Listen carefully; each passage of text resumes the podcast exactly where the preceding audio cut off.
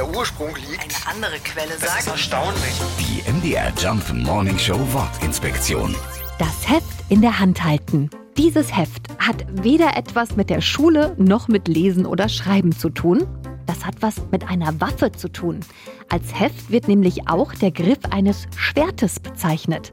Das Heft in der Hand halten bedeutete im Mittelalter also das Schwert ergreifen. Und wer ein Schwert in der Hand hält, der ist einem Unbewaffneten deutlich überlegen. So erklären sich auch die anderen Formulierungen, bei denen ein Heft eine Rolle spielt. Wenn man zum Beispiel das Heft aus der Hand gibt, dann gibt man die Macht ab. Und wenn man es wieder in die Hand nimmt, na, dann holt man sich's zurück. Die MDR Jump Wortinspektion. Jeden Morgen in der MDR Job Morning Show mit Sarah von Neuburg und Lars Christian Kade. Und jederzeit in der ARD Audiothek.